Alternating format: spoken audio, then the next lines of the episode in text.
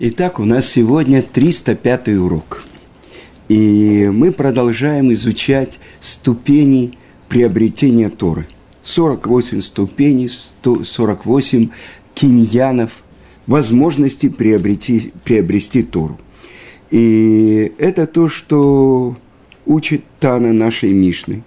«Вело магис лебобы талмудо», чтобы не возносилось его сердце э, от его учебы – и объясняют это комментаторы, что в этом заключено два зла. Первое, что он не примет мнение кого-то другого. И так пишет Раби Муше Хаим Люцатов, Месилат Ешарим. И выйдут те, кто возносится э, в своем сердце – потому что гордыня заключена в их сердцах, и они не смогут реализовать то, что они задумали. И они будут думать в своих сердцах, мы уже такие великие мудрецы и знаем истину в окончательном варианте, что немногие могут умудриться, как мы сами – поэтому не будут обращать внимание на мнение тех, кто спорит с ними.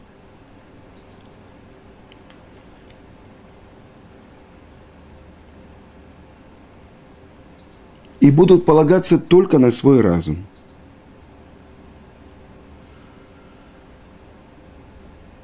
И не обратят внимания на тех, кто спорит с ними. Неважно, кто спорить с ними. Это великие первые комментаторы или последние. В их сердцах нет сомнения. И все это производное от гордыни, которая отправляет мудрецов э, как бы от правильного пути – И это называется мудрецы, которые не полностью как бы прислуживали великим учителям еврейского народа. И это то, что сказано в притчах царя Соломона. То и ваташем коль гавалев. Мерзость перед Творцом каждый, который возносится в своем сердце. И это прежде всего то, что человек должен очистить в своем сердце.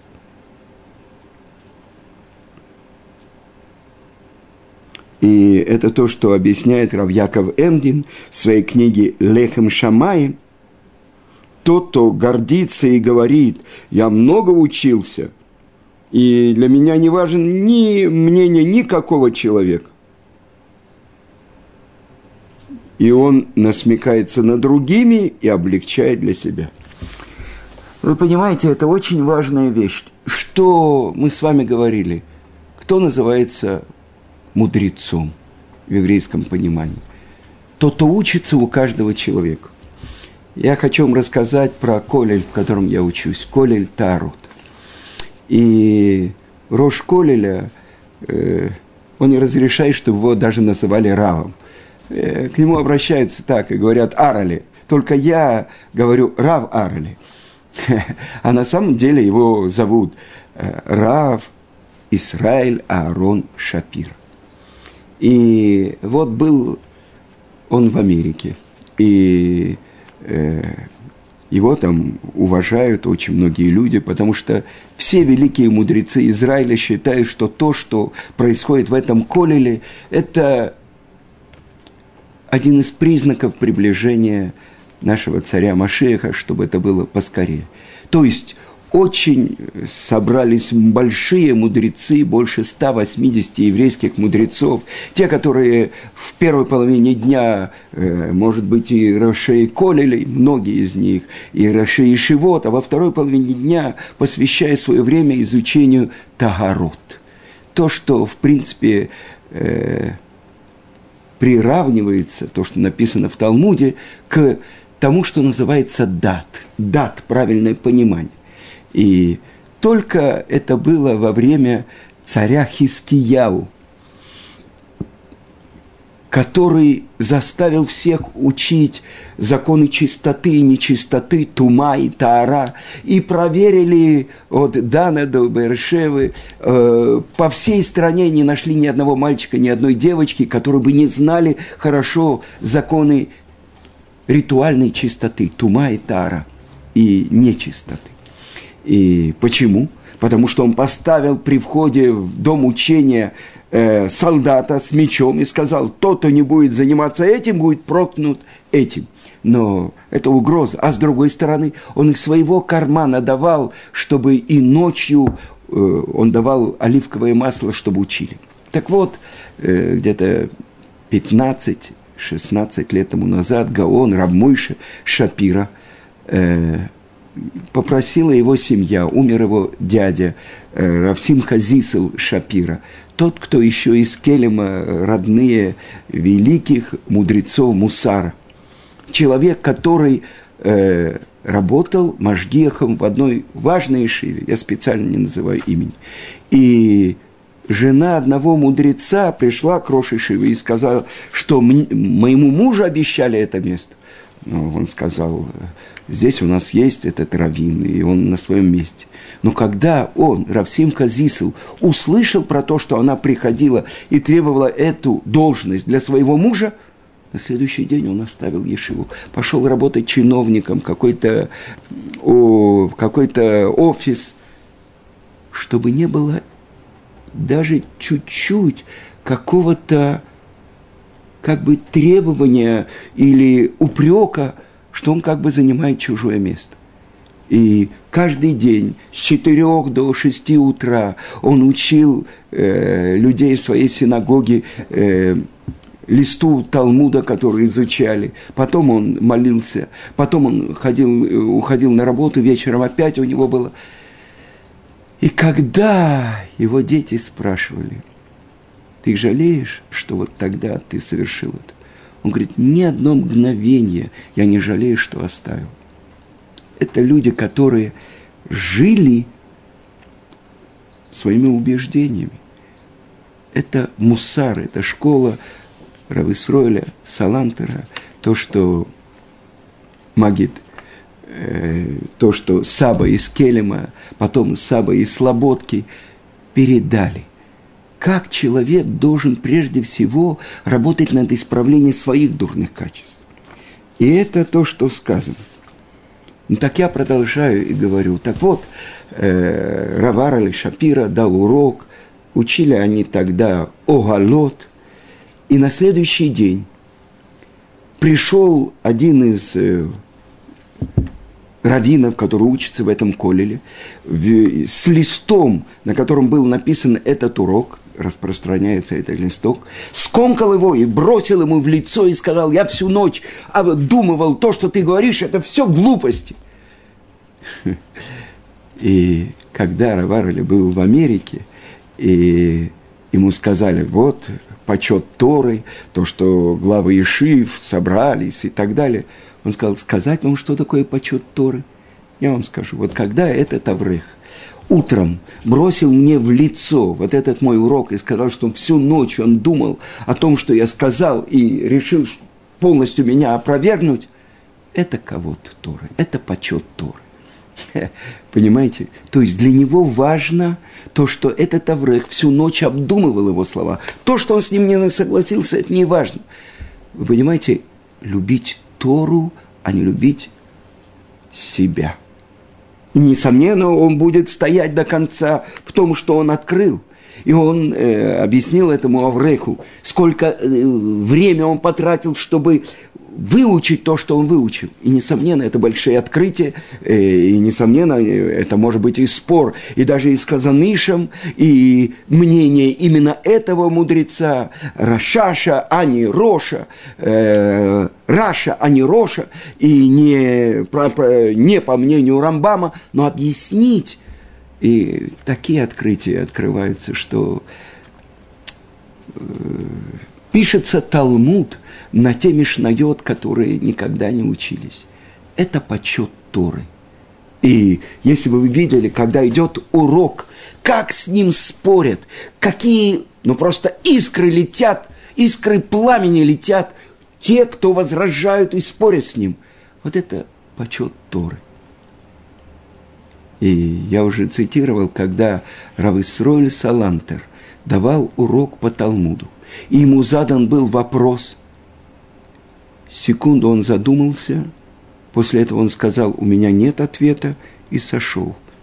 А ведь в этот момент он говорил, у него было шесть ответов. И он мог бы посадить этого ученика на место любым из его ответов. Но это было не до конца истинность Торы. Так вот, то, что сказано, чтобы не было у тебя сердца газ, грубо э, в, твоем, в твоей учебе. Несомненно, когда мы посмотрим, зайдете в Бет-Мидраш, два человека, когда они учат какое-то место, они спорят так, что летят искры. И могут быть такие выражения, что ты говоришь, это глупости, а это... Но они выясняют, благодаря этому выясняется в споре, выясняется только то, что остается абсолютным – истинным словом Тор. И я хочу привести вам э, э, пример.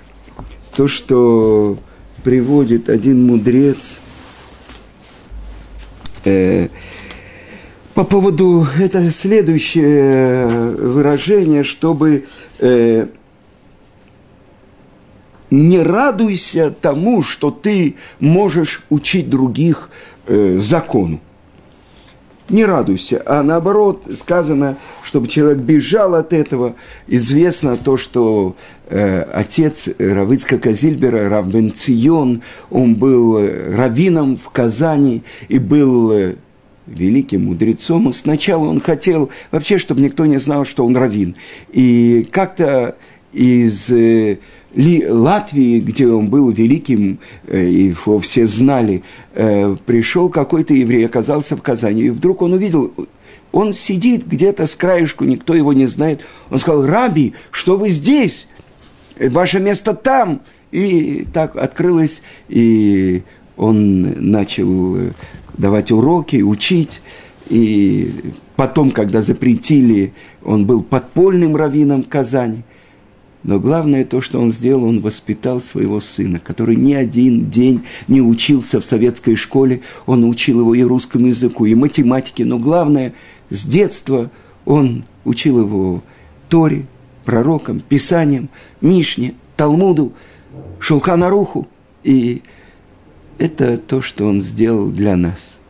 Он воспитал нашего учителя Рав Ицкака Зильбера, который для многих сотен и, может быть, тысяч, оказался тем, кто привел нас в мир Торы. Проводник в пустыне, в которой мы выросли. Так вот, я хочу привести вам пример. Это пример приводит Рав Хайм Хискияу Хори.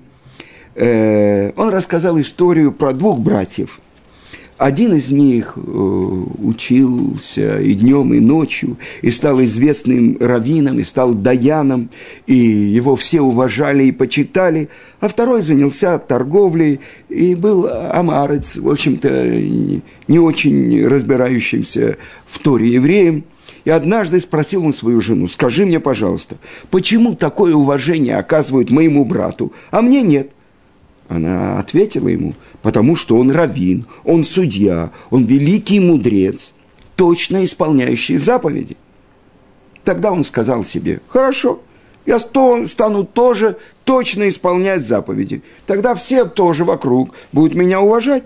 И вот он пошел к своему брату, чтобы проследить, как он живет, как он действует.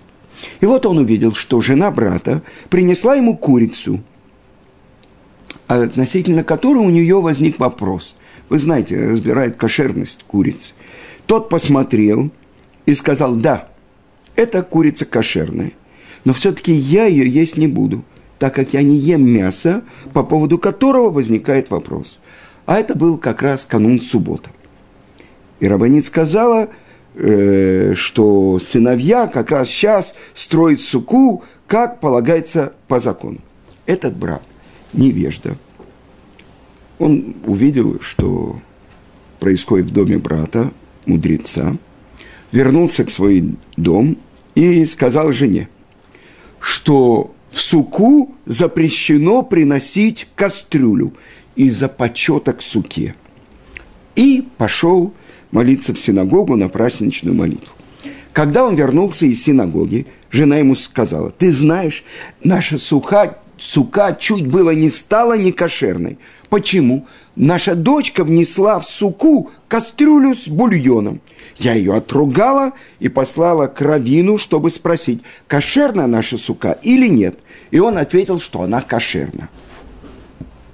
Побледнел этот человек, брат великого Гаона, и сказал строго, сука действительно кошерна, но я для себя устражаю в исполнении заповедей, и сегодня я в этой суке есть не буду.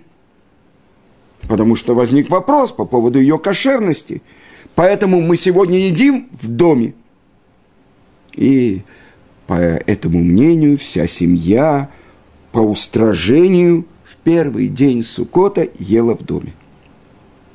Часто люди сами отвечают на свои вопросы, они спрашивают э, знающего равина и часто отвечают не как того требует Аллаха. Часто бывает так, что человек после рабочего дня приходит на урок, и во время урока он засыпает. Так он говорит, ну что же я буду ходить на урок, если я не могу, я прихожу и я засыпаю. Но Мидраж говорит, что Творец собирает даже слюну, которая выходит с губ тех, кто засыпают во время урока. И из них он готовит ту росу, которая в будущем будет оживление мертвых. Поэтому даже если человек устал, и даже если он заснет на уроке, и это то, что говорил Хофицкайм по поводу того, что мы учили, что запрещено возноситься в сердце э, своей учебой, и запрещено, и человек не должен радоваться тому, что он учит других, что он возносит себя и ставит себя рядом с судьей и раввиной. И он рассказал Хофицкайм такую историю, которую он слышал от Магида из Вильна. В одной далекой деревне проживало несколько еврейских семей. И э, большинство жителей деревни были не ученые евреи. А у одного из них был календарь. И там э, было написано, когда наступает новый месяц, какие обычаи, э, и он помнил то, что он видел в доме у своего отца. И деревенские жители спрашивали у него и оказывали ему уважение, и даже стали называть его раввином. Вначале он отпирался, но потом привык, а в конце концов стал гордиться своим величием и привык к тому, что его называли раввином в Израиле. Но однажды случилось, что он приехал э, в Вильно и пришел молиться в дом Гаона из Вильна, там, где э, дом молитвы Гаон. И увидел он, что сидят э, студенты, учащиеся, над книгами. И вдруг в каком-то углу он услышал, что возник шум – то есть там начался спор по поводу какого-то места в Талмуде. Один говорил так, другой так, один приводил одну систему доказательств, другой противоположную. Покраснело лицо этого деревенского жителя. Он всегда ненавидел споры. В качестве рава он знал, что мудрецы приносят мир в мир. И он решил пойти и навести порядок среди этих ястребов выслушать, как обычно, и вынести свое решение, как у него водится. Решительным шагом он подошел к ним, послушал, но ничего не понял.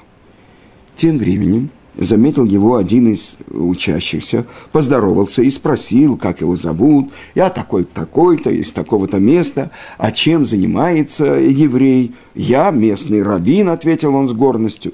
Если так, пусть Рав выскажет свое мнение по обсуждаемому вопросу.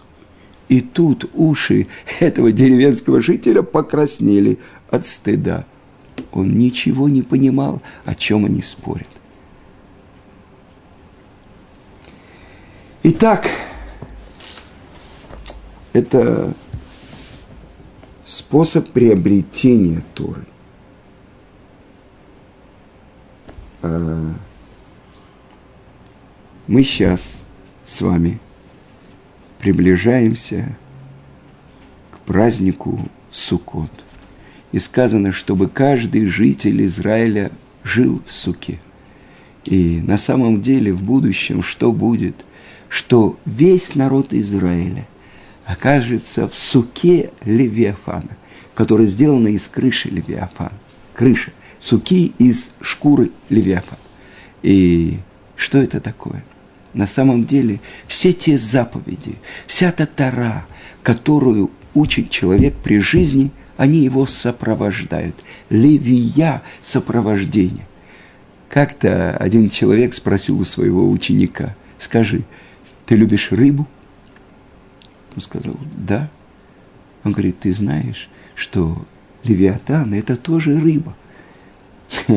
Он хотел его похвалить за то, что он был, исполнил какую-то важную э, роль в еврейском народе. Так вот, то, что мы делаем, прошли грозные дни, весь месяц Илюль, 10 дней от Роша Шана до Йом-Кипура, когда мы просили Творца о прощении. И именно праздник Суккот называется – праздником радости. Весамахта бехагеха. Хаг. И радуйся в твой праздник. Почему? И посмотрите, что мы делаем. Мы берем четыре вида растений. Этрог, особенный плод Адара, великолепный. Даже если одна черная точечка появится там на вершине, мы пойдем к равину, он под увеличительным стеклом будет рассматривать, кошерный этрог или нет – не распустившаяся пальмовая ветвь, которая должна быть тоже, чтобы тиемет, чтобы там вот эти верхние листики соединялись. Три миртовые веточки, причем они должны выходить три листика из одного места, а если э, два листика на одном месте, а один ниже или выше, это глупые, это, глупые а, адас. И, наконец-то, две веточки ивы. И, и у меня есть одна история. Э, в Ешиве Турат Хаим приближался праздник Суккот. И обычно все три вида растений привозили из Израиля, великолепные, особенные, отобранные зятем Рав Ицкака, э, Рав Аврамом Куперманом, который приезжал на все грозные дни. А ивы обычно находили рядом, это Подмосковье, это совершенно никакой редкости нет найти ивы. Но если они съежились, если они уже высохли, то они не подходят. И вот незадолго, за два-три дня, э, Рававам прошелся по округе и увидел, что Э, листья ивы обуглены, то есть были морозы, потом менялась так погода, э, обледенение было и так далее. И он запосулил все ивы. Тогда же, если у нас есть три самых великолепных э, растения из земли Израиля, великолепный трог, великолепные миртовые веточки и замечательный лулав, но нету вот этих двух ивовых веточек – заповедь мы не можем исполнить. И этот человек уже умер. Это был полковник э, КГБ, который работал у нас водителем, Николай Прохорович. И я привозил из Москвы свитокторы который, чтобы у нас Симхат Тора можно было э, танцевать еще с одним свитком. И вот мы едем, уже приближаемся к Ешиве, и вдруг я вижу ивы. И я говорю, Прокорыч, подожди, вот посмотри, там ивы, и они свежие. И он сказал, да. Я говорю, ну останавливай. И я вышел, у меня был такой белый плащ, и я побежал, осень, Подмосковье, прохладно, и вдруг я начал проваливаться по колено в болото. Ну, э, у меня спортивное прошлое, я начал выскакивать так, но все до, до колена, все выскакиваю и бегу дальше. И я поворачиваюсь и вижу, что Прохорович, он бежит за мной, я кричу ему, Прохорович, болото, а он э, плотный мужчина под 100 килограмм, и вдруг я вижу, что он делает. У него кожаная куртка, и его обучали хорошо, Э, он был в первом отряде Альфа, который охранял Брежнева. И вдруг я вижу, он не как я выскакивает так, а он валится на болото и начинает перекатываться. И он докатывается до меня, мы дошли до этих деревьев, и я начинаю срывать эти веточки, ведь у нас Ешива 50, 60, а то и 70 человек, каждому нужно две веточки, сколько нужно. Прохорыч подкатывается ко мне, начинает тоже срывать, мы собираем блестящие, замечательные веточки, а я забыл сказать, что это был Эрев, Хаксуко, то есть вечером начинался праздник, оставалось буквально несколько часов. И вот мы собрали все эти ветки, я э, солнечный день, я отряхнул немножко грязь, чтобы не запачкать его машину. Он тоже немножко почистился, загрузили весь багажник этими веточками, приехали в Ешиву, э, за границей два дня, первый день праздника. Через два дня, ну, я сменил все, что было на мне, но все были счастливы. Ракуперман мне пожал радостно руку, что у нас будет четыре вида растений – которые самым великолепные. И э, провели все замечательно, у каждого был э, арбаминим, четыре вида растений. И прошло два дня, и появился Прохорович. И я пожал ему руку, поблагодарил от всей Ишивы. И я ему сказал, Прохорович, скажи честно, что ты сказал жене, когда ты пришел, такой грязный? Э, он мне сказал, рыбцви. Я скажу честно, я не мог ей сказать, что из-за каких-то веточек я полез в болото. Я ей сказал, евреям нужно было наловить лягушек. Но у этого не еврея, у которого прошлое, связанное с этой самой организацией, есть заслуга в исполнении этой заповеди. Важная вещь то, что весь еврейский народ. Ивовые веточки, они говорят о еврею, у которого нет особенных заповедей, нет особенного изучения Торы. Миртовые веточки, у которых замечательный заповедь, запах. Они говорят о еврее, у которого есть заповеди, но нет Торы. А лулав, такой в не распустившаяся пальмовая ветвь, говорит о еврее, который учит Тору, но запаха, плоды э, пальмы, а это вкусные финики. Но запаха нет, может быть, в заповедях он слабее. И, наконец, стоит рог, который является плодом, и у него великолепный запах. Вы знаете, когда кончается сукот, мы даже варим варенье, у него есть особенность, что это помогает, так написано, помогает легким родам. Так вот, что мы делаем? Мы собираем все четыре вида растений, и мы потрясываем – во все шесть сторон. И мы говорим, Творец, посмотри, это мы, твой народ. И те, кто мало учит Тору, и те, кто много учит Тору, те, кто много исполняет заповеди, те, кто мало исполняет заповеди, мы твой народ. И это мы просим, чтобы Творец послал нам благословенные дожди, а с другой стороны мы направляем как стрелу, как пику в глаза всех сил нечистоты, которые хотят нас обвинять. И сказано в Мидраше, двое приходят на суд. И вот, когда выходят они, откуда мы знаем, кто победил? Тот, кто поднимает свое копье, поднимает свое оружие, он победил. у нас суд против 70 народов мира. Мы в храме приносили жертвы за все 70 народов мира. Но есть те, которые нас ненавидят. Это Исав и это Ишмаэль. И сказано в святых книгах, что наш пятый галут, когда будет завершаться галут Исава, к нему присоединится Ишмаэль. Так написано в Пирке де Лезер. И это будет самый тяжелый галут. Сейчас мы находимся в самом, может быть, тяжелое время. Когда сыновья Ишмаэля и поддерживают их, сыновья Исава, воюют против нас.